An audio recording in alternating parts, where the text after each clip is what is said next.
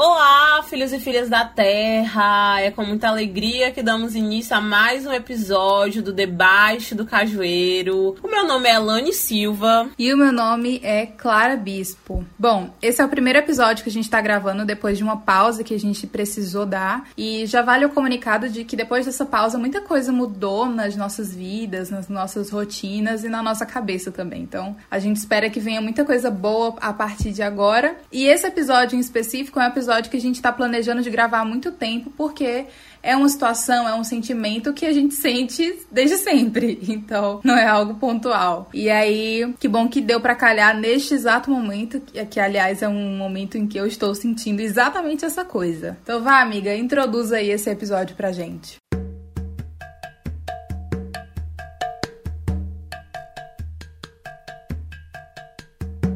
E vamos de acabar com esse mistério. O episódio de hoje é sobre a tal da insegurança, né? A gente vai falar sobre insegurança, a gente, assim como nos, nessa, nessa parte, né, de elencar o que poderíamos estar falando nessa, nessa banca de episódios, a gente achou mais do que importante falar sobre insegurança. E eu vou começar o, o episódio conversando aqui com minha amiga, falando sobre uma publicação bastante interessante, que inclusive foi o que me chamou a atenção pra falar um pouco sobre isso, né? Na verdade, a intencionalidade em falar sobre insegurança surgiu dessa questão em volta dos nossos talentos e de se tem um talento. E eu vi a Laris Negri, a Laris Carvalho, com um, um posicionamento bem, bem interessante no Twitter que me deixou muito reflexiva. Ela disse o seguinte: aquele receio de colocar escritora na minha, na minha bio aqui e no Instagram. Porque é tão difícil uma pessoa negra se intitular de algo que ela é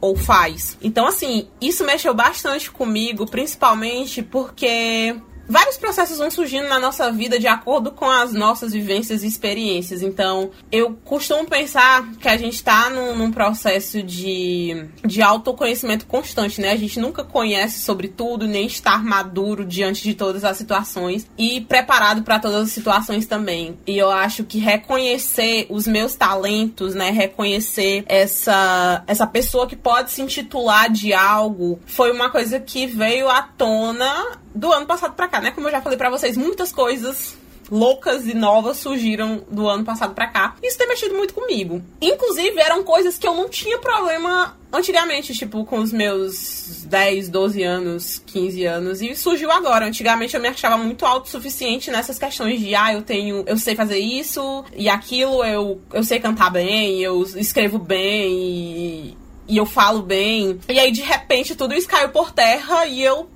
ao ver essa essa, essa postagem da, da Larissa, é, eu fiquei bem pensativa, né? O que aconteceu com aquela garota que falava sobre seus talentos para si mesma o tempo todo, né? O que aconteceu com ela? Então, isso tem muito a ver com essa parada da insegurança. Eu, particularmente, considero que isso tem muita coisa a ver, muitos, enfim, atrilos. E nós vamos falar sobre isso, né? Diga aí, amigo, o que é que você acha dessa bagaceira toda? Vamos lá, o que que eu acho? Bom, eu acho que é sobre isso, entendeu?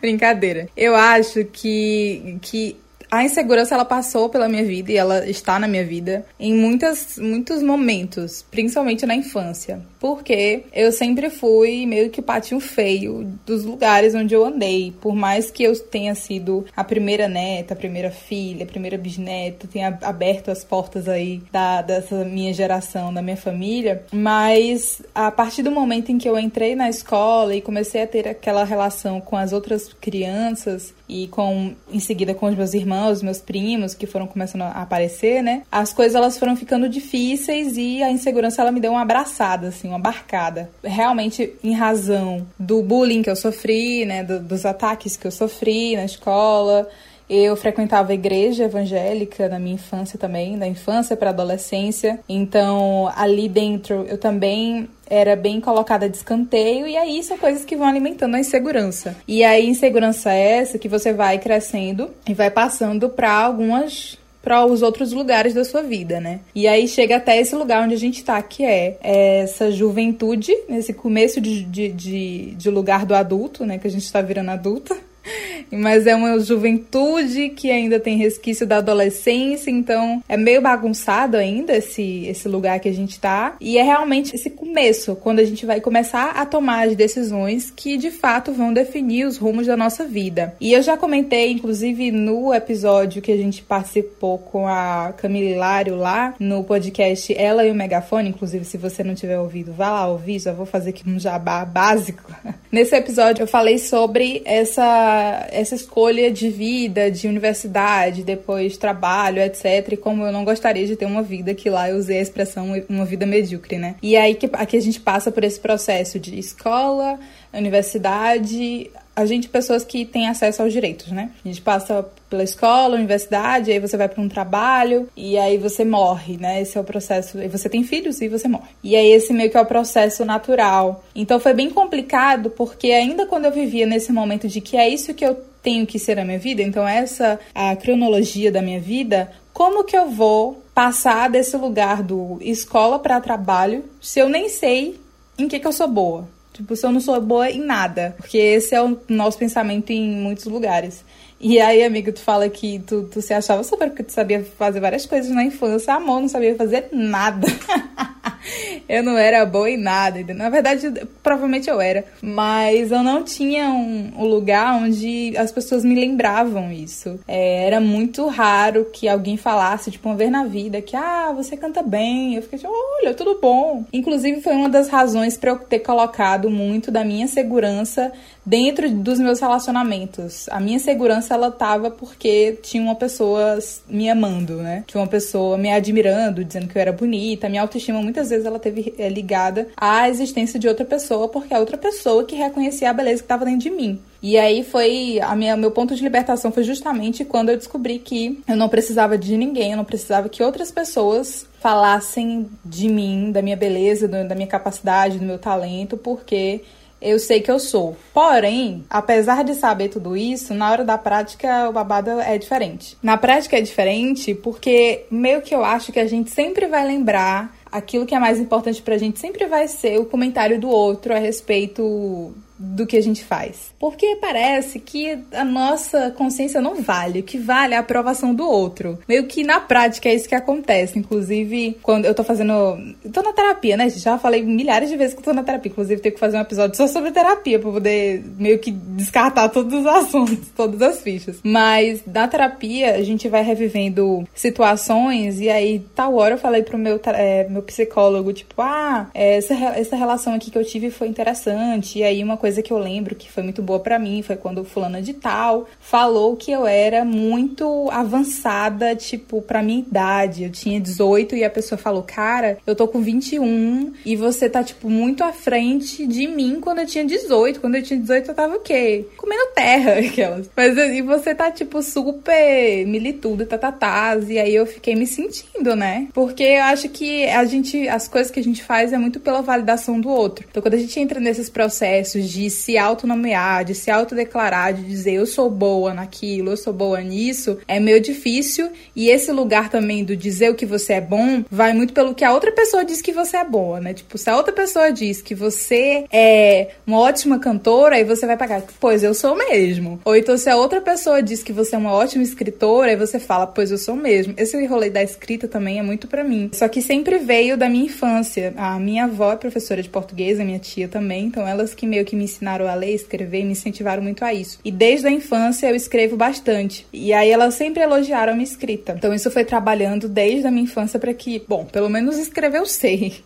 Aí a gente entra na universidade e descobre que na verdade não, mentira. Mas aí é, é, são processos que a gente vai construindo e que hoje eu consigo pegar realmente um texto que eu faço e olhar e falar assim, caralho, a bichona é boa mesmo, né? Mas enfim, amiga, falei horrores porque realmente esse assunto é extenso. Mas diga lá, continue. Amiga, muito necessário você ter falado sobre tudo isso. Então, assim, uma das coisas que mais me pegou nisso que tu falou, que inclusive eu, antes de tu falar, eu já tava refletindo sobre, né, de onde vinha esse meu processo de autodeclaração e de me identificar enquanto boa e capaz, né, na infância e adolescência.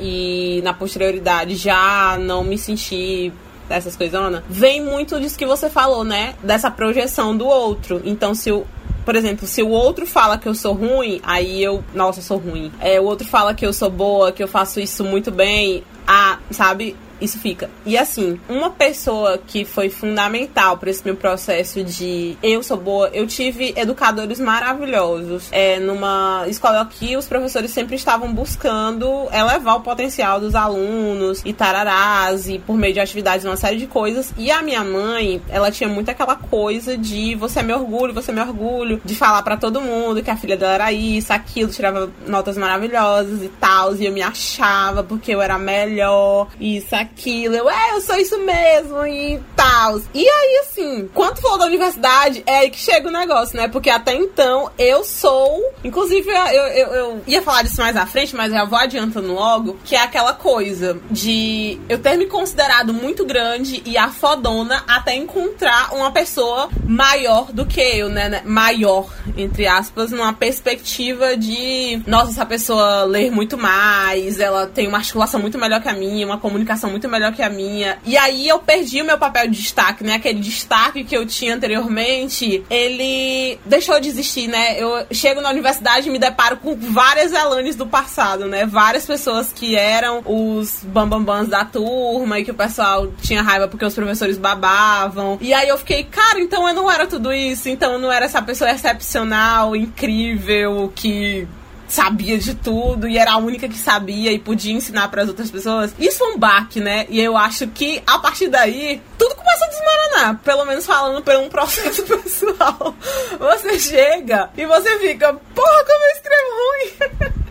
Cadê meus talentos? Cadê a minha capacidade de atuar? Cadê aquela garota que interpretava vários personagens e hoje em dia não consegue fazer isso aqui direito? Só que na verdade tem muito daquilo, né? Onde, onde está aquela criança, né? Aquela criança que acreditava em si. É... Só que, claro, esse processo ele não, não se estabelece para todas as pessoas. Isso dá, se dá de diferentes formas, porque apesar de eu ter tido essa infância onde as pessoas diziam né, escancarava quão grande era o meu potencial, ao mesmo tempo em outras áreas da minha vida, essa questão da insegurança tinha uma presença muito forte, né? E, enfim, já, já contei aqui para vocês em outros episódios. E isso é bem louco, porque a gente acha que tem controle de todas as áreas da vida, mas a gente nunca tem controle de tudo 100%, nem o tempo todo. E aí, uma das coisas que me pegou muito foi exatamente isso. E aí o tempo foi passando e eu fui. Eu acho que por me deparar com essa realidade de pessoas maiores que eu, fui me esquivando, quando na verdade deveria me impor, porque eu também podia fazer aquilo. Só que alguma coisa, algum fator externo e as pessoas estão incluídas nisso, fizeram com que eu recuasse um tanto. Inclusive essa questão das expectativas que as pessoas geram em cima da gente, né, que até mesmo nos colocam uma garantia de, de futuro, né? Você é responsável pelo, pelo seu futuro. Claro, se você adotar isso pra sua vida, né? Mas de ser responsável pela sua vida no futuro, pela vida dos seus pais no futuro, pela vida, enfim, de outras pessoas que vão se envolvendo com você. E aí, no meu caso, por exemplo, isso tudo caiu por terra quando as pessoas passaram uma vida fazendo projeções sobre o que eu poderia ou não ser, que no caso era a menina, a, a Elane vai fazer direito e vai ser advogada e não sei o que. E aí, do nada, eu vou fazer uma coisa totalmente diferente. E aí todo mundo fica, mas o que é isso? E aí, essas projeções futuras, né, em relação ao que a gente escolhe estudar ou se a gente escolhe ou não ir para faculdade. Isso é uma das outras coisas que vai contribuindo para esse processo de insegurança, né? As pessoas que estão no nosso entorno e as perspectivas que elas geram sobre as nossas vidas, quando na verdade ninguém deveria gerar perspectiva e expectativa na vida de ninguém, porque é, é um peso muito grande, né? E aí eu senti, principalmente por não estar em um lugar em que os meus pais não queriam ou que a minha família não queria, né? Uma área que eu escolhi estudar, não era o que eles bem queriam. Esse, essa pessoa, essa garota que se sentia maioral, ela foi se deixando cair e se envolver por outras situações que meio que foram apaziguando, né? Esse brilho. Só que, ao mesmo tempo que você entra em contradição, né, com esses processos de, de se identificar dentro de uma, uma zona de insegurança ou não, outras pessoas em outros cenários surgem, né? Na universidade, por exemplo, em alguns momentos eu cheguei, ai, mas eu não faço isso também. E aí outras pessoas já estavam enxergando aquilo que eu não enxergava há muito tempo. De falar, meu Deus, amiga, mas tu é tão maravilhosa, por que, que tu tá falando isso? Tipo, você escreve muito bem, você faz. A Clara já foi uma dessas pessoas de chegar, amiga, por que tu tá falando isso? Tipo, amiga, para com isso. Porque sabe? E aí, às vezes é difícil. Hoje em dia é difícil para mim acreditar no meu potencial, por mais que eu, que eu tenha venha trabalhando isso e saiba que eu tenho um potencial, que eu tenho coisas a oferecer. E que, na verdade, é muito uma questão de ir trabalhando essas mil e uma coisas que existem em mim, essas mil e uma coisas que eu posso fazer pela minha comunidade, pela minha família, por projetos que eu desejo expandir ou não. E, enfim, é mais ou menos sobre isso. Então, essa coisa do outro, de o outro apontar se você é bom ou ruim, isso influencia muito. Por mais que às vezes a gente né, tenha aquela coisa, não se deixe levar pela opinião das pessoas e todos aqueles conselhos que a gente já sabe e não resuma a sua, a sua vida nas perspectivas, expectativas que as pessoas projetam em cima de você. Mas apesar de ter conhecimento disso, é um exercício muito processuoso, né? Então, assim, tão aí. E muitas outras coisas também. E eu acho, inclusive, amiga, eu tô falando esse rolê, eu acho, inclusive, que é importante a opinião do outro pra gente e, tipo, sobre a gente. Não de qualquer outro, pelo amor de Deus.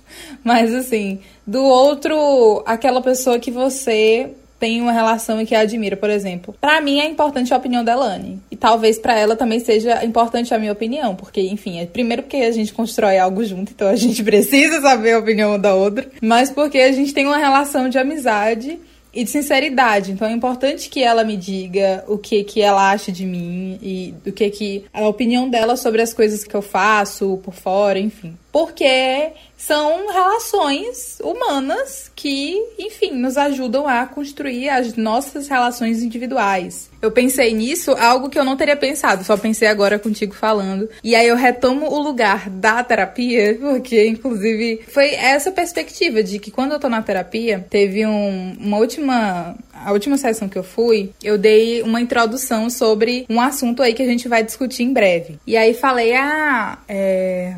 Fulano, não vou expor o nome do meu psicólogo. Ah, Fulano, eu não tem aquele negócio que eu tinha te falado uma sessão atrás? Então, aconteceu que nós não queríamos que acontecesse. Criei expectativas e foram por terra, não sei o quê. Aí ele falou assim: primeiro, que expectativas a gente sempre vai ter. Então é uma coisa que não tem como a gente excluir. E outra, até as coisas que são que a gente acha que são ruins, elas servem para nos ensinar alguma coisa. E aí, meio que até as relações que a gente acha horrorosas servem pra gente tirar algo. E geralmente é sobre é, essa opinião, né? Até quando vem alguém te falar uma coisa negativa, você pode usar aquilo para revisitar as suas coisas positivas, né? Ou então para provar que na verdade aquilo não é verdade. Exemplo, se vier uma pessoa chegar para mim e falar que eu não escrevo bem, sei lá, um reaça vier para mim falar que eu não escrevo bem. Existem argumentos que provam que eu escrevo bem. Primeiro, a minha nota não é nem que prova que eu escrevo bem. Segundo, a opinião de pessoas que trabalham com letras, literatura, que eu posso muito bem dar ali os meus textos, a pessoa vai falar maravilhosa, incrível, fantástica. E aí eu vou ter argumentos que, né, alimentem um lado positivo, porque eu acho que é sobre isso, a gente alimentar um lado que nos favoreça. E aí eu comecei a pensar nisso porque eu comecei aqui a pensar no que eu faço quando eu tô nesse momento de tipo, eu não sirvo para ninguém, eu não valho nada, eu não faço nada que preste, eu sou uma vergonha, tá na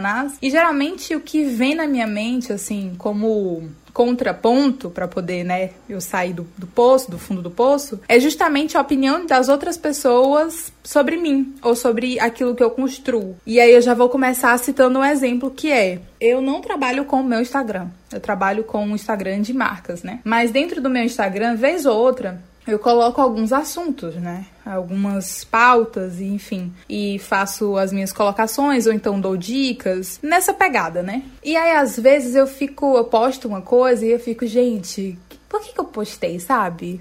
Que, vergonha. As pessoas vão estar vendo aquilo ali e vão ficar. Essa menina, uma menina.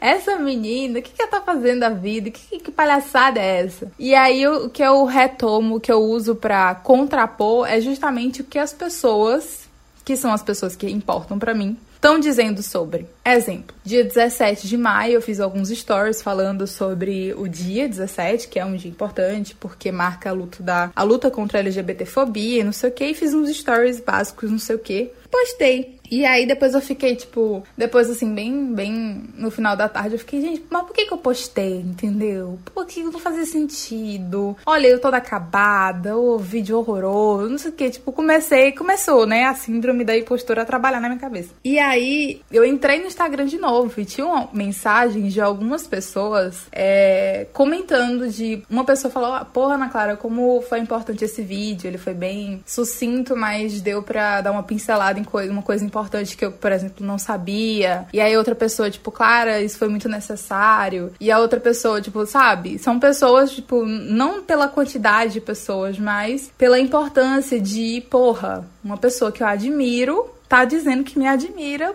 por um rolê que eu fiz. E aí, pô, isso vale a pena. É isso sabe? O sentido de fazer as coisas, e principalmente nesse, nesse fator exclusivo, né, que é o Instagram, é ver como X e Y pessoas, que são pessoas que eu admiro, reconhecem a importância do que eu faço, então admiram as coisas que eu faço. E aí, meu filho, já valeu por causa disso, entendeu? Sim, gente. Inclusive, eu não sei porque essa garota que né, acabou de falar, ela ainda fica com esse negócio. Porque, minha gente, aulas crias. toda vez aqueles stories. Toda vez, toda vez. E assim, Inclusive, eu tenho que criar vergonha na minha cara. Porque, gente, é impressionante. Eu fico muito empolgada. Raramente, raramente eu, eu posto alguma coisa no Instagram é, de. Como é que se diz? Sei lá, gravar um vídeo falando sobre algum assunto. Geralmente eu, eu deixo todas essas coisas pro debaixo do cajueiro e às vezes eu falo, ah, qualquer dia eu faço nos stories. E aí, às vezes, do nada eu começo a falar e aí vira uma sequência de stories. E eu já fiz isso algumas vezes nos melhores amigos, justamente por ter aquela coisa lá, né, da, da, da insegurança de postar no, no negócio todo. Sendo que Gente, a rede social é minha, eu, sabe? E até hoje eu ainda tenho esse negócio. Só que às vezes eu penso, não, não vale a pena. Mas não. Outras pessoas, há algum tempo atrás, chegou pra mim e falou assim: Nossa, que massa te ouvir falando isso. E, e meu Deus, você é uma amiga maravilhosa e tal, necessária. E aí eu lembro que uma vez eu tava falando sobre uma coisa aleatória no, nos Melhores Amigos. E do nada eu comecei a falar sobre, sobre traços negroides, eu acho. Falei sobre alguma parada sobre nariz e algumas algumas, alguns traumas raciais existentes na minha família materna. E aí eu gravei uma sequência de stories e várias pessoas vieram falar comigo sobre isso e, e gerou uma conversa muito. que foi muito importante para mim. Eu fiquei assim, meu Deus do céu, por que, que eu não venho aqui para falar mais vezes sobre essas coisas? E depois eu fico assim, é, eu realmente falo bem. Que bom que essas pessoas acharam interessante. E são pessoas, a maior parte delas não são pessoas que estão no meu convívio direto, tipo os ai, os meus. É, as pessoas convivem comigo diariamente. Geralmente são pessoas pessoas que são minhas amigas, a maior parte, né, são minhas amigas de outra, outros contextos e pessoas que eu nunca tive contato na vida. São pessoas ali do Instagram que eu acompanho o trabalho, a criação de conteúdo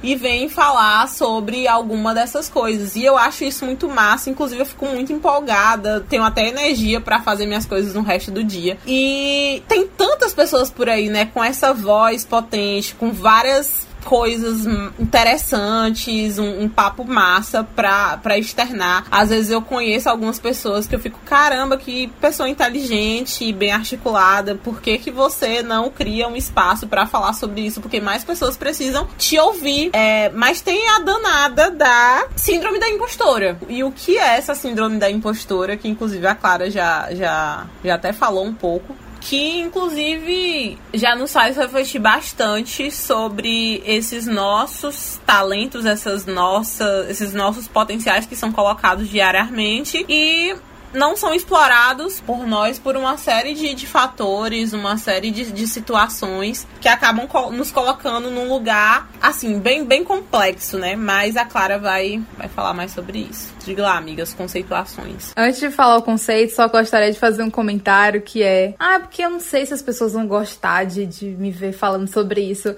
Aí tal hora a gata tá bem que um ano num podcast falando uma hora sobre cada tema, entendeu? Mas é assim, é sobre isso.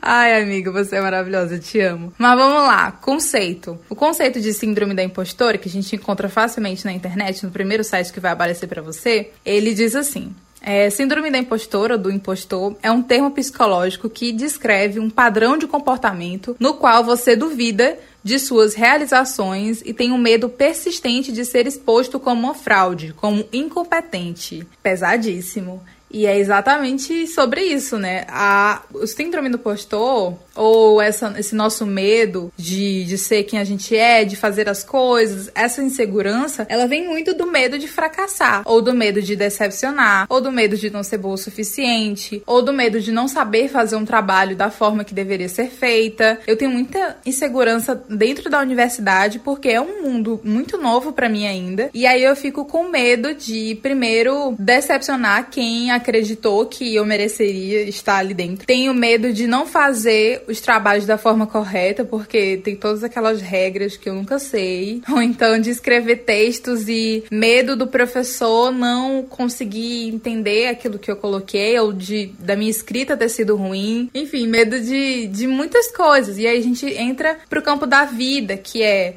a gente tá dentro de um relacionamento e a gente tem medo de decepcionar a pessoa, então tem medo do que as outras pessoas, quando você não é uma pessoa hétero, por exemplo, você tem medo do que as outras pessoas vão dizer sobre a sua relação, você tem medo da retaliação, do, enfim, aí chega no campo profissional. E aí você tem medo do fracasso, tem medo de falir se você é um trabalhador que tem a sua própria empresa, ou então você tem medo de ser demitido por alguma coisa que você fez de errado, ou você tem medo se você tá entrando, assim como a gente agora no mercado de trabalho, tem medo de nunca conseguir um lugar onde realmente você receba o salário que você merece receber. Então que você tem medo de não conseguir se manter, é, manter tudo aquilo que você sonhou. Por exemplo, ter uma casa legal, num bairro legal e sustentar uma parte da sua família, né? Dar o retorno para sua família e ter uma família, se você quiser, né? Construir a sua própria. E aí, às vezes, a gente tem medo de não conseguir fazer isso por não ter um trabalho que pague legal e enfim, bola de neve, tá ligado? E aí, quando você é um trabalhador independente, aí é onde acho que o que mais pega. E a gente vai falar sobre isso porque, primeiro, debaixo do cajueiro, ele é um trabalho, apesar da gente ainda não receber nada, porque a gente recebe zero reais pelo trabalho que a gente proporciona aqui. E, mas além disso, outras coisas que a gente faz por fora que são trabalhos independentes, a gente às vezes não consegue valorizar isso em quesito de dinheiro mesmo, sabe? A gente não consegue, primeiro, definir em algo que a gente é bom, afirmar realmente que a gente é bom naquilo, porque sempre vai parecer que a gente não é bom em nada, ou então que tem alguém melhor do que eu. E aí, por causa disso, a gente não consegue definir um valor para o que a gente faz, para o trabalho que a gente tem, para o serviço que a gente presta, ou então pelos produtos que a gente vende, principalmente quando você trabalha com comunicação. Então, você não sabe quanto cobrar numa palestra, ou então quanto cobrar num, numa edição de vídeo, exemplo, ou então num, num, ensaio fotográfico, ou então, por exemplo, numa aula que você vai dar. Se você é um professor, então é, dá aula de reforço, ou então dá aula de inglês, se você né, tem esse conhecimento e vai repassar, você não sabe como fazer uma tabela de preços, enfim, muito desse lugar. Primeiro, de falta de noção, porque a gente não tem acesso à educação financeira, e segundo, falta de noção, porque a gente não tem acesso a esse lugar do, do valor a gente não tem noção do valor que a gente tem, né? Primeiro porque a gente só deposita esse valor no que os outros dizem e segundo porque a gente não tem um parâmetro pra gente colocar e definir mesmo, olha, é isso e pronto. Esse é o valor do meu serviço, ou você paga ou você procura alguém. E às vezes a gente não tem a opção de, de, de falar, né? Que ah, eu não vou receber só isso. Às vezes a gente precisa receber aquilo. E aí entram muitos fatores. Então comente aí, amiga, esse rolê do, do serviço agora que a senhora é uma prestadora de serviço, inclusive contratem. Já faz logo o jabá. me contratem, gente, por favor, vou divulgar aí. Vocês já me contratam também. Bem social media, faço aí as suas mídias de uma forma bem acessível. Sou fotógrafa também, então se vocês quiserem me contratar para fazer fotos, para fazer artes e publicações, para revisar, escrever textos. Amor, tô disponível para tudo, só vem de DM arroba a Clara Bispo. Ai, amiga maravilhosa, minha gente. É isso. Muitos serviços maravilhosos. Inclusive, tem um, um negócio que eu acho chique demais. Um dia desse eu nem, nunca nem tinha visto isso. Aí eu fui lá na biografia da gata. Tem lá, minha filha, um, um negócio bem organizado, um slide, uns parados, contatos e tudo. Essa menina faz tudo. Faz tudo. Então contratem sim os serviços de minha amiga, porque ela é maravilhosa demais. É isso, galera. E assim, sobre essa, essa parada de dar preço para as coisas, é um lance que me pega muito. Antigamente, assim, que é, no finalzinho do ensino médio, na verdade, no ensino fundamental, eu já fazia trabalho de graça pro povo, né? Fazia lá uns trabalhos. Ei, Alane, vem bem aqui. Aí, é, sei lá, faz minha tarefa que. Na verdade, eu nem lembro qual era a compensação. Acho que não tinha nenhuma. Inclusive, uma história aqui, né? Uma brecha para falar de um. Ai, gente, vou falar de um romance aqui que eu era bem trouxa. O episódio nem nada a ver com isso. Mas vocês já sabem do meu histórico, né? Do nada uma fofoca. E assim, tinha um menino que eu tinha um, um, um, amor platônico por ele, né? E aí a gente era muito amigo e tararás. E eu era ali a nerdzinha da turma. E toda vez quando ele fazia trabalho, ele pedia lá pra eu fazer umas letras bonitas no trabalho dele, tirar o, o negocinho lá do, do troçozinho do caderno dele. E aí eu elaborava a questão pra ele. Tinha umas tarefas que ele não conseguia fazer a tempo, eu ia lá e fazia as tarefas muito besta. E aí, nunca que eu me toquei, eu não, eu vou fazer isso por ele, porque aí ele vai gostar de mim e a gente vai namorar e vamos ter um romance. Porque eu ajudo ele nas atividades dele. Só que isso nada, minha gente. Eu também, na, menino. E aí foi que foi, né? Aconteceu que o tempo foi passando e eu tenho um histórico de ter sido muito besta, sabe? Hoje em dia eu não sou mais. Superei, não sou mais besta. Raras as vezes, mas eu tinha um histórico de uma pessoa muito abestada. Que todas as pessoas, assim, tudo que as pessoas pediam pra eu fazer, ah, ela faz isso aqui pra mim. Eu ia lá e fazia. E fazia de graça. No ensino médio, ah, ela faz não sei o quê ia lá e fazia. Aí até que chegou um amigo meu, né, que ele assim, ele não gostava de fazer esse, o, quando tinha texto para fazer, ele chegava para mim e falava: "Olha, eu, eu, te pago tanto, e aí tu faz isso aqui para mim". E aí eu aceitava o preço que ele dava por, por esses trabalhos e tava tudo bem. E aí chegou da universidade também a mesma coisa, a gente foi para os dois foram para a mesma universidade, e aí ele só que ele fazendo um outro curso e continuou com esse rolê, né, dos trabalhos. E aí ele chegava: "Ah, Elane, quanto quanto que tu quer?" E eu: "Ah, eu não sei dar dar preço pras coisas. Eu tinha essa, essa frase, né? Eu não sei dar preço pras coisas. Até que eu, que eu me deparei, né, com uma palestra. Foi a primeira vez que eu ia dar um, uma palestra e ia ser remunerada por isso. E aí o meu amigo tinha arranjado, né, esse, esse rolê pra mim. E falou assim: olha, eu tô aqui na reunião com um grupo tal e estão querendo saber qual é o teu preço. E eu falei assim: eu não sei dar preço pra isso. E aí ele falou: olha, você tem que começar a dar preço às coisas que você faz. Porque isso é um serviço, isso é uma prestação de serviço. E você não pode fazer, sair por aí e fazer as coisas de graça para as pessoas. Entendeu? É o seu tempo, é o seu tempo de estudo. Então você tem que saber qual o preço que você vai dar. E aí eu falei um preço lá bem, é, como que a gente fala, meu pai, simbólico. Sendo que era uma empresa, tipo, empresa privada, e eu podendo ter pedindo mais dinheiro. eu pedido mais dinheiro. E aí eu, não, ok, vai ser só esse, esse, é, uma hora e tal, então vou pedir isso. E aí eu pedi 50 reais. Aí depois eu fui falar mais na frente, não sei pra quem, e as pessoas acharam um absurdo. Amiga, como assim? E desde então eu fiquei, caras, por que, que eu tenho essa dificuldade de dar preço para as coisas? E aí foi quando eu passei a perceber que eu ficava, não, mas nem é tão bom assim, então eu vou dar esse preço assim. Sendo que, na verdade, tava bom sim, o negócio tava bom. Eu tinha feito bom, eu tinha me dedicado, tinha passado noites acordadas pra entregar uma coisa bacana e na verdade, eu só não valorei o meu tempo, o meu potencial e toda a energia que eu depositei nessas coisas, né? E aí isso fora os outros bicos aí de, enfim, de trabalhos acadêmicos e afins. Inclusive, uma época eu pensei nessa, nessa vibe de pessoas precisando de, de assistência na escrita e essas esses baureteios de legislação de escrita também e colocar isso para jogo, né, pra, pra, pra faturar uma grana. Só que eu fiquei, não, também eu, eu preciso, não, não vai dar certo porque não é tão bom também. E esse negócio do não é tão bom e do não tá bem, não tá direito, foi virando uma coisa a me acompanhar. E aí surgiu debaixo do cajueiro da minha vida e a Clara também, né? Porque essa mulher, ela dá o um nome em vários setores da vida, né? E aí ela joga e muitas coisas na minha cara, muitas, muitas taponas. Então, o debaixo do cajueiro, ele surge na minha vida também como a oportunidade de identificar que eu faço algo que eu faço não um algo, mas várias coisas. E essas coisas precisam do seu valor, por mais que muitas das vezes as pessoas não reconheçam. Então, se já existe essa dificuldade, né, já existe esse empecilho de as pessoas muitas das vezes não dar o valor, né, que aquilo que a gente faz e produz né, não, não dão o valor, o valor correspondente, então a gente precisa se valorizar, né? É aquela coisa, a gente precisa se valorizar. Às vezes a gente precisa se valorizar duas vezes, tanto por nós como pelo outro. E é uma parada bem louca. E aí, as pessoas chegando assim, de vez em quando, e falando: Ah, amiga, mas tu é podcast, tararás. Aí eu, não, mas será que eu sou boa podcast mesmo? Não, acho que sei lá, não sei. E eu depois já caio numa outra zona de minha filha, você é sim. E estamos aí, né, aperfeiçoando as coisas e, e tentando buscar outros meios para poder tornar esse, esse espaço de identidade, de potencialidade mais, mais amplo.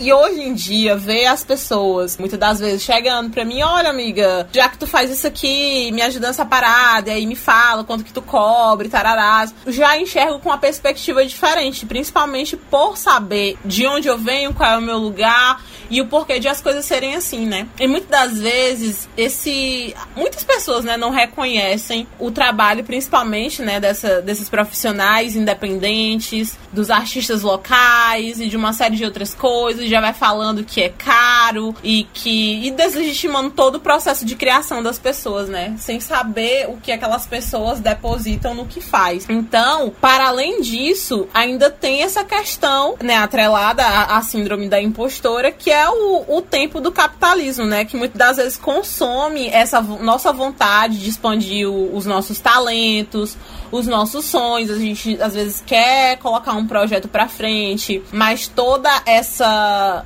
essa valoração né, sistêmica acaba fazendo com que a gente volte para uma zona de desconforto e insegurança mais uma vez. E aí é, existe essa, essa guerra ferrenha o tempo todo. Então, às vezes a gente só quer deixar os nossos sonhos se expandirem, é, os nossos projetos também, sem que seja necessariamente uma obrigatoriedade de permanência social, né? Não aquela coisa que a gente faz por obrigação, mas às vezes aquela coisa que a gente pretende projetar para construir os nossos próprios meios. Mas existe sempre aquela liga para que a gente fique, de certa forma, dependente dessa máquina aí é, horrível.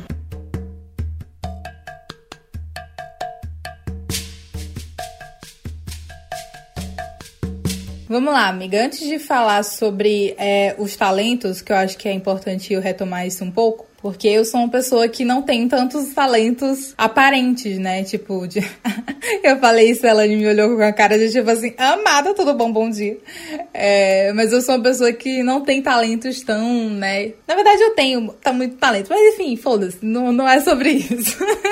Quero falar antes sobre capital intelectual e preço, valor, dinheiro. Uma coisa que, que vai servir de guia para vocês, para ajudar vocês, é o seguinte eu não tinha a menor noção de como precificar o meu trabalho. Não tinha porque, como meu trabalho, a maior parte é independente, eu trabalho com comunicação, principalmente com redes sociais. Então, por exemplo, é, quanto que eu cobro para fazer uma publicação para o Instagram de uma empresa X? Eu não tinha muita noção de como fazer isso, porque é algo que, assim, ou alguém é especialista em marketing, aí geralmente eles divulgam os preços e são preços muito altos, ou então realmente você não tem alguém na, no seu nível que vá divulgar quanto ganha, porque parece que tá todo mundo tentando, na verdade, se matar por um dinheiro que, que assim, né? Enfim. E aí, uma coisa que me ajudou foi um, um card que eu vi em algum Instagram, que eu não vou me lembrar agora, mas que serviu de base para eu definir os meus preços. Isso vale para você que é um trabalhador independente, mas também para você que é um trabalhador que vai entrar no, no, numa empresa, no mercado de trabalho e que só aceita aquele salário e não tem muita noção dos seus direitos trabalhistas mesmo, porque a gente vive nessa noia de que precisa sobreviver, né? Também tem muita gente que tá nesse rolê da sobrevivência e não tem muito direito a escolher coisas, mas no meio pro fim a gente deveria ter esse poder de escolha. Então vamos pensar como se a gente tivesse realmente esse poder de escolha, certo? E aí, bom, eu trabalho com comunicação, eu produzo algumas publicações, eu trabalho como social media em duas empresas, em duas marcas. Então eu faço esse trabalho na internet, né? Com o Instagram principalmente e também com o site. E aí é um serviço que eu presto meio que sozinha. Então eu não presto tanto serviço de tipo dar uma assistência a lá, sei lá, uma empresa insira aqui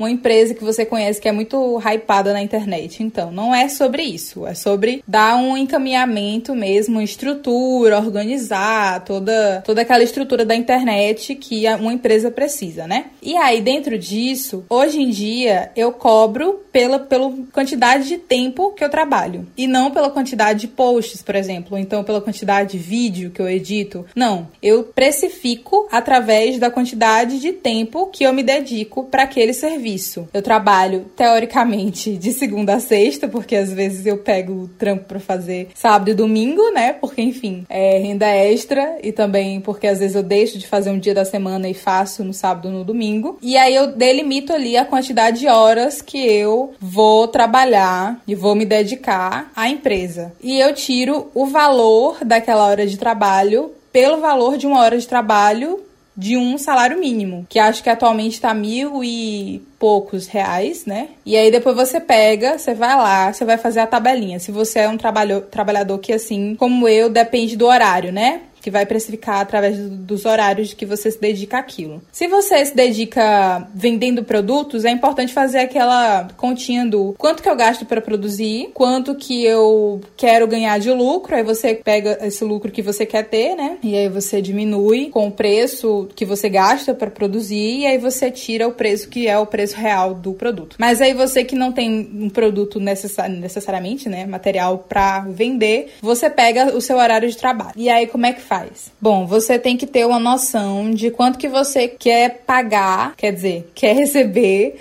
por hora de trabalho. E aí você pode fazer o seguinte: pegar a sua profissão e colocar no Google quanto um social media ganha em média no Brasil e vai aparecer. Você pode colocar inclusive na região que você mora. E aí vai aparecer, tem um site que ele te diz isso. E aí você vai ver a média de preço que a pessoa cobra por horário de trabalho que ela presta. E aí você vai pegar essa média, se você acha que você tá no nível OK, por exemplo, de social media, você começa a precificar a partir daquele preço médio. Ou então se você tá começando agora, você tira um pouquinho, alguns reais pra, né, ficar um rolê legal. E aí você vai fazer, você vai vender o seu serviço com aquele preço. Então, ah, eu, é, claro, eu preciso de um, que você edite um vídeo para mim. Quanto que você vai cobrar? Eu preciso ver o tamanho do vídeo, né, saber se é um vídeo pro GTV, se é um vídeo de 10 minutos. Eu vou demorar algumas horas para editar esse vídeo, porque é um vídeo mais elaborado, ou então é um vídeo pro Rios. E aí você tem ali uma noção de, de quanto de tempo que você vai gastar para fazer e aí nisso é importante realmente que você comece prestando esses serviços de graça para os seus amigos, ali no começo, tipo umas duas vezes, para as pessoas que de alguma forma vão retribuir para você, vão prestar serviço para você de volta, é importante pensar nisso. É, ou então não, seja uma pessoa boa apenas. Eu não sou aquelas. E aí você tem uma noção de quanto tempo que você gasta e a partir daquilo você vai precificando o seu trabalho. E aí se você tiver um produto, você tira essa, essa média, né? Enfim, me prolonguei, mas a, o, o que eu tenho a dizer é que para finalizar esse rolê do preço. Não só serviços manuais que são que devem ser pagos. O capital intelectual, ele é valioso e ele é valoroso. A Elane falou o preço que ela cobrou para uma palestra Mas assim, gente, uma palestra que a Elane faz, se ela fosse cobrar um preço justo, seria tipo assim, umas três, quatro vezes aqui, isso que ela co cobrou. Sério, sem, sem pestanejar. Porque essa mulher estuda para um caralho. E ela tem muito, muito capital intelectual. Então, se ela for precificar pelo que realmente vale, ia ser tipo assim, umas cinco vezes além. E é o que a gente às vezes não, não tem muita noção porque não está em contato com outros profissionais. A Monique Evely, que é empresária, que é empreendedora e trabalha com comunicação porque ela também é jornalista, ela fala muito sobre isso, de como é importante a gente ter contato com pessoas da nossa área e perguntar mesmo, sabe? Não chegar na cara dura e falar, ei, pô, tá ganhando quanto? Mas ir ali fazendo relações e que você consiga ter intimidade com alguém de perguntar, amiga, quanto é que você cobra para fazer uma palestra? Ou então, quanto que estão te pagando para fazer uma palestra? Ela disse que ela foi uma vez fazer uma, uma palestra bem no comecinho da carreira e aí ela chegou lá, ela cobrou acho que mil reais na palestra que ela foi e aí era uma palestra fora da cidade, eles pagaram hospedagem, pagaram todas essas paradas, né, esses gastos extras, extras não, né, hospedagem, transporte, enfim. E aí lá no, no, no evento ela começou a conversar com algumas pessoas e perguntou: Ah, quanto é que, que você tá ganhando falando de tal? E eu não me lembro o preço que a pessoa falou, mas era tipo assim, umas 5, 6 vezes a mais, ou então umas 10 vezes a mais do que ela tinha cobrado. Ela ficou, caralho! E aí, tipo, tem quem pague, sabe? A empresa que contratou ela poderia pagar mil reais, mas poderia pagar dez mil se ela pedisse. E aí tem quem pague o seu serviço, tem quem valorize o seu serviço. Eu sei que é muito difícil e eu passo dessa dificuldade também, porque às vezes eu vou precificar, por exemplo, ensaios fotográficos e as pessoas ficam tipo, ah, mas tem fulano que faz mais barato. Eu tipo, pô, vá fazer com ele. Ou então, ah, mas é só um vídeo, pois edite você. Ah, mas é só uma, uma um post, então por que, que você não faz? Sabe? Tem coisas que eu, Ana Clara, não pago hoje em dia de tipo, ah, eu queria. Exemplo, eu queria muito fazer uma tatuagem grandona, pá, não sei o quê. Mas uma tatuagem do jeito que eu quero é 500 pau pra cima. E eu sei fazer tatuagem? Não sei fazer tatuagem. Então o que eu posso fazer agora é economizar dinheiro e esperar para pagar alguém que saiba fazer. Então, assim, se você é, não tem a capacidade. Outro exemplo, unha de alongamento em gel. A gata que fazia meu alongamento, que agora eu estou com minhas unhas bem naturaisinhas, mas a gata que fazia, ela tem um trabalho impecável. As pessoas olhavam e nem conseguiam distinguir que era alongamento. E aí, o, o serviço dela tem um valor. E muita gente ficava tipo, ah, Ana Clara, mas esse, esse ela cobra caro demais. Eu é, amiga, pô, vou fazer na mais barata, pra você quebrar todas as suas unhas com duas semanas e precisar voltar e pagar de novo. Porque aí você vai pagar mais caro por alguém que não tem tanto conhecimento quanto a fulana que tá cobrando mais. Então, tipo assim, é você perceber que tanto o seu trabalho é importante e é valioso quanto do outro. E aí ter essa troca, né?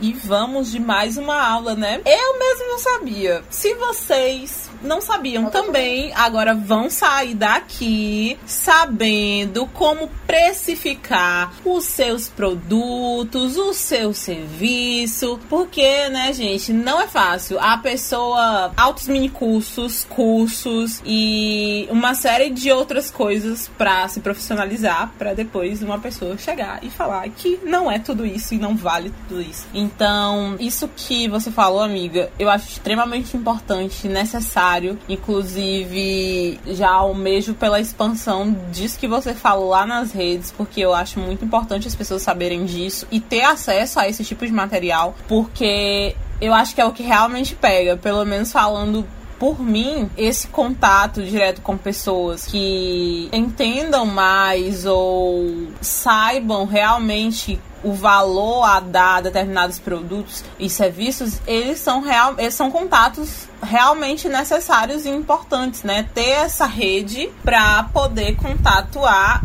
e se você é a pessoa que tem a oportunidade de acessar também esse tipo de informação, é mais do que importante. Então é isso. A Bonita falou muito e eu espero que vocês absorvam bastante e comecem a praticar, porque eu já vou de praticar, porque não tem um conselho dado por Clara que eu não siga. É isso, né? maravilhoso. Então, é... acredito que uma das outras coisas que nós tínhamos para falar em relação a isso é sobre esse medo de tentar, né? Tentar dar início a, a, a, algumas coisas, tentar começar algo novo ou pelo menos expandir aquilo que a gente já identifica como um potencial ou um talento. Então, eu tenho comigo essa ideia de que cada pessoa tem um talento, de que as pessoas elas têm potenciais muito muitos potenciais a serem explorados e outros que muitas das vezes foram esquecidos é, ou deixados de lado e que, claro, precisam de alguma de um contexto, de, um, de uma comunidade para poder é, explorar esse potencial e esse talento novamente. E eu acho que, pelo menos, esse processo é algo que aconteceu e vem acontecendo comigo. É essa aproximação de pessoas que, que me enxergam, né? Além de, de tudo. E aquele processo na qual eu me enxergo e enxergo também aquilo que eu posso fazer e que eu tenho vontade. Mas muitas das vezes existe, né? Esse medo de tentar, porque ele vem atrelado a esse medo de fracassar. Juntamente com esses outros processos que a gente conhece, né? A procrastinação, de muitas vezes não começar a dar início a algo e já pensar que aquilo vai dar errado e que eu não vou fazer bem feito. Então, eu não vou tentar agora, vou deixar para uma posterioridade e muitas das vezes a gente até esquece. Muitas das vezes a gente coloca tantas metas e tantos sonhos e esse medo de começar faz com que a gente muitas das vezes esqueça que nós somos pessoas de mentes brilhantes que têm sonhos, mas muitas das vezes esses sonhos, eles não são instintos, não somente, enfim, por nossas vivências, mas pelo próprio mundo em que a gente vive, pelo sistema na qual a gente está inserido. Eu acho que uma das outras coisas também, por exemplo, nós enquanto pessoas não brancas, né, relacionadas a essa excelência que devemos apresentar, porque nós devemos ser duas vezes melhor do que qualquer outra pessoa. E isso é um peso muito grande. Então, são processos a se enfrentar e identificar esse, esses fatores é uma das coisas mais importantes a se fazer, né? Uma das coisas que eu ando repetindo muito pra mim é de não esquecer os sonhos que eu tinha enquanto criança, porque uma das coisas que eu percebi nos últimos tempos é que eu venho esquecendo muito das coisas que eu almejava para mim antigamente, né? E aparentemente uma série de fatores externos fizeram com que eu apagasse isso. E um dia eu me toquei de que fazia muito tempo que eu não parava e ficava sonhando com uma realidade de tipo, ai, daqui a seis anos eu vou estar nesse lugar com essa condição, nesse estado, alguma coisa do tipo. E aí um dia eu parei e voltei a sonhar de novo. E isso não significa que todos os dias eu estou vivendo no automático, não sabendo o que eu estou fazendo. Muitas vezes a gente se perde nos nossos objetivos, mas continuar, né, nesse, nesse processo, nessa rotineiridade de tentar, ao menos, faz com que a nossa existência ela esteja ali. E também as nossas tentativas de continuar vivo e colocando os nossos projetos para frente, principalmente quando você pensa nas pessoas que precisam ver esses projetos e naquelas pessoas também que te instigam a continuar, né, com essas projeções. Então, é muito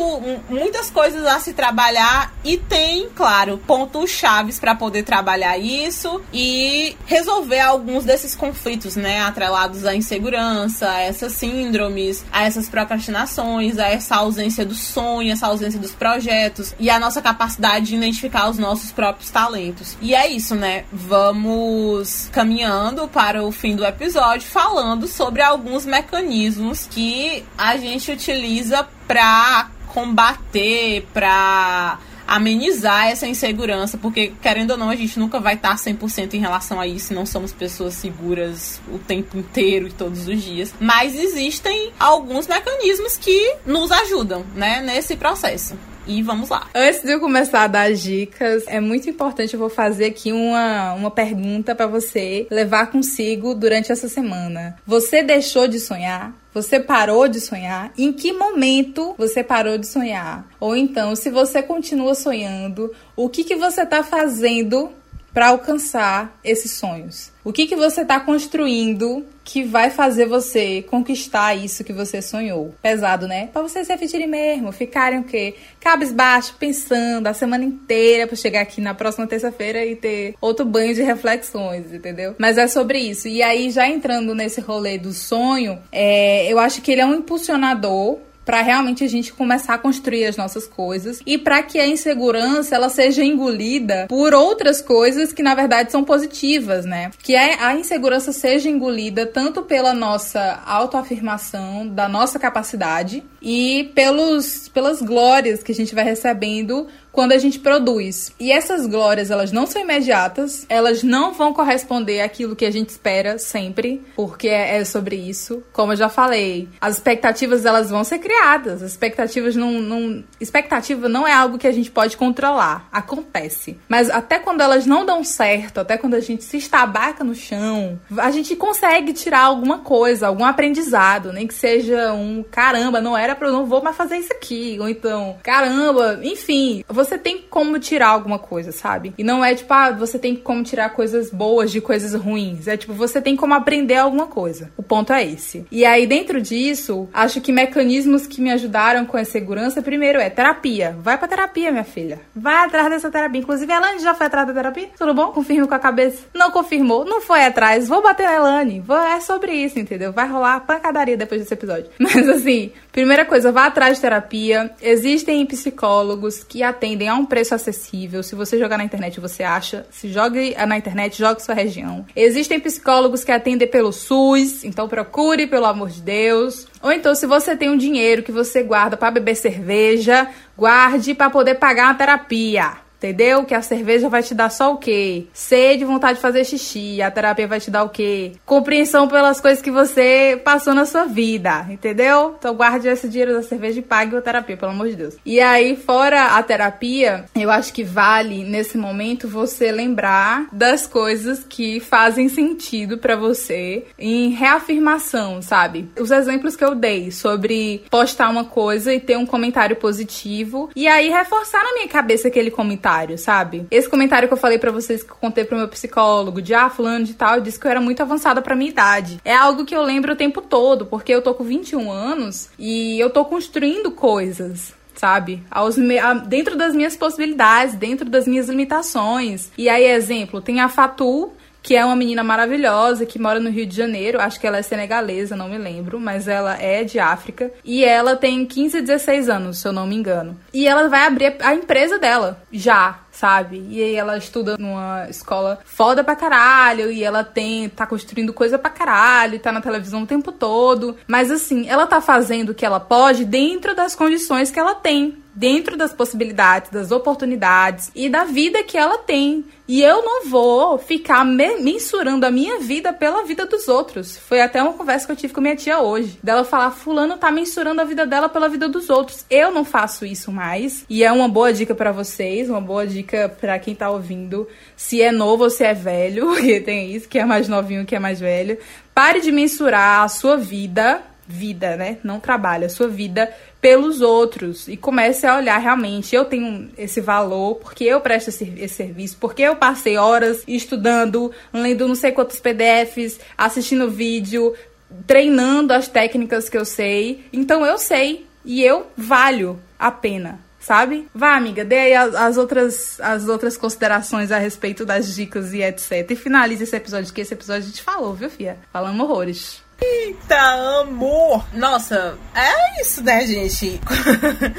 Quando a gente foi falar sobre essas, esses mecanismos, né? Eu acho que eu eu, Elane, nunca fiz terapia na vida, mas estou procurando aí. Inclusive, já tem até os canais necessários. Mas eu, eu estou sempre. Olha, amiga, vai atrás da terapia. Olha, amiga. Mas só que eu nunca fui, mas eu vou. Defensora da terapia, sim. Mas ainda não fui, mas eu vou. Então vai dar tudo certo. E assim, gente, eu não sei ao certo dizer que mecanismos eu utilizo. Eu tô assim no, numa constância em relação a esses aprendizados e como lidar com uma série de questões novas que estão surgindo na minha vida, né? Eu estou tentando é, entender algumas. E vou procurar terapia, sim, para entender outras. Então, Eu acredito e acho importante tudo isso que a Clara falou, inclusive essa questão de, de ter a sua vida baseado no tempo que o outro tá correndo a vida dele, né? Cada pessoa tem um tempo diferente, o mundo tem um tempo diferente, a gente tem um outro tempo.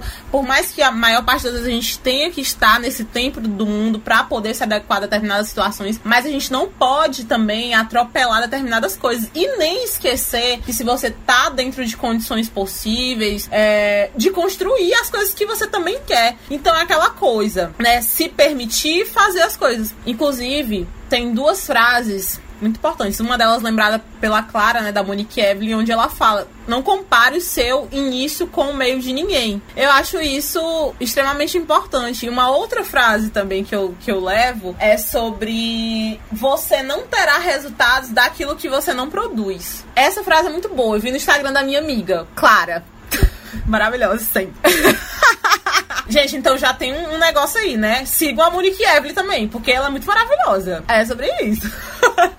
Mas assim, gente, de verdade, se tem aquela oportunidade de uma pessoa chegar e falar assim: olha, Fulano, eu gostei da forma como tu se comunica, é, então vamos conversar para você dar uma palestra e tal. Se joga, sabe? E antes disso também, o autoconhecimento é tudo pra gente poder embarcar nessa jornada aí dessas coisas que nos englobam, que nos perpassam. Se surgiu aquele evento e tu tem uma escrita massa, se tu gosta de escrever, vai lá e submete um artigo, bota aí esse baurete no curricular se tu é uma pessoa que gosta dessas paradas academicistas. É um concurso de dança, se tu gosta de dançar, então vai lá, se inscreve e se tu tá podendo, vai também. Então é sobre isso. Se permitir estar nas coisas que você gosta, que você que te faz lembrar do teu potencial, que te faz lembrar daquele talento perdido, daquela menina do fundamental que sabia se articular muito bem, que sabia falar muito bem, ou que participava do teatro, do balé, é, enfim, tem uma oratória massa. Se lembre daquela criança que sonhava, daquela criança que projetava, e se você não teve esse instinto, né, de, de ter sido motivado por outras pessoas que enalteciam seus talentos ou não, olhe para você hoje e veja as coisas que você tá construindo, tem vontade de construir e construa e faça e reconheça. E claro, esteja lá no, na terapia, porque é importante, porque sem o negócio não dá pra fazer nada. A gente tem que se conhecer. É importante, gente. É importante. E outra frase da Monique Evelyn. não aceite opiniões construtivas de quem não constrói nada. Então é assim, se tu não tá construindo nada, não vai dar pitaco nas cores dos outros, não, né? Se for para falar alguma coisa, que seja ali, ó. Ok, é uma crítica. Vou rever. Por quê? Porque esse fulano que eu admiro ele, tá sendo duro comigo, tá, mas ele tá querendo me ajudar, ele tá querendo me dar uns macetes ali, né? Um negócio que vai fazer com que eu expanda cada vez mais esse meu potencial. Então é isso, gente. Estejam abertos para pessoas que vocês gostam, que vocês admirem, pessoas que realmente valorizem o seu trabalho. E é essa coisa, né? Esse, esses tantos de, de negocinhos que foram deixados aqui nesse episódio. Ah, gente, só queria dar um PS aqui, porque agora eu tô de webcam e eu tô podendo gesticular muito. Inclusive, meu processo, ele tá melhor. Porque às vezes eu tô aqui viajando, só eu, olhando a Clara, olhando minha foto parada. E a dinamicidade, ela fica daquele preço, né? Mas agora é isso. Vocês têm aqui um negócio e valorizem esse negócio. Esse negócio se chama de baixo cajueiro. É isso, o episódio vai chegando ao fim. Amiga, Amiga, eu te amo muito, meu Deus do céu. Ah, só um PS. A gente tá. Peraí, vamos se recompor. Voltando aqui, né, pro encerramento do episódio. A gente tá falando desde o começo do ano sobre você se conhecer. Acho que desde o primeiro episódio a gente tá falando do autoconhecimento e de saber o que, que você quer. E aí, minha filha, mais uma vez a gente tá esfregando na sua cara. Lembre de quem você é, lembre dos seus sonhos e saiba quem você é agora que não é a gente que vai te dizer o que, que você é, o que, que você vai fazer da sua vida. Não é ninguém que vai pegar na sua mãozinha e vai falar assim: olha, você é bom nisso, invista. Não, quem vai saber é você, entendeu? Quem tem esse poder de decisão é você, então invista nisso e realmente descubra quem você é, parceira. E vamos encerrar agora de verdade. Gente, é isso. Eu vou deixar só uma dica, porque eu lembrei disso assim já de antemão. Até então, a, as dicas eram essas. As dicas não, né? Os mecanismos. Mais uma dica, dica mesmo. É, ouçam o podcast Afetos. Inclusive, tem dois episódios que a, a Karina e a Gabi elas falam sobre. Um, elas falam sobre insegurança e outro ela, elas falam sobre a síndrome da impostora. Então, são dois episódios muito bacanas. Se você quiser aí ouvir um pouco mais sobre outras perspectivas acerca do assunto, vão lá no Afetos Podcast, que é um, um podcast também maravilhoso. Enfim, é isso. Muito bom gravar novamente. Muito bom estar com você, conversando com você, amiga, aprendendo com você. Maravilhosa, te amo demais. Beijos. e é isso, gente. Até a próxima. E claro, vale lembrar que estamos lá nas redes sociais, no Debaixo do Cajueiro, lá no Instagram, arroba Debaixo do Cajueiro. E no Twitter, arroba DDC Podcast. É isso. Beijos, até mais. Fiquem bem, se cuidem. É isso, tô saindo aqui desse episódio super revigorada, super segura. Passei o final de semana todo me sentindo um lixo, mas depois de hoje, amor, eu sou o próprio posto de segurança. Recadinho final: contratem, pelo amor de Deus, e sigam malamanhadas que é a nossa produtora e que tem um trabalho excepcional, inclusive gostaria de deixar registrado que a Malamanhadas, tanto podcast quanto em, em trabalho como produtora, é uma das maiores referências em comunicação e, obviamente, comunicação através de podcast que existe no Piauí. Então, a Aldenora Cavalcante, a Nandomate, a Jade, que é nova integrante da, da Malamanhadas Produtora, Jória Carneiro, são pessoas que são profissionais em comunicação e principalmente profissionais em podcast. Então, se você quer produzir o seu podcast maravilhoso, assim como o nosso, procure Malameadas enquanto produtora. E se você quer ouvir um conteúdo tão fantástico quanto o nosso, procure Malamanhadas Podcast. Já fiz aqui aquele jabá maravilhoso pra firma, porque é sobre isso. Enfim, gente, cheiro e até o próximo episódio. Eu sou perfeita. Não tem como. Eu sou fantástica.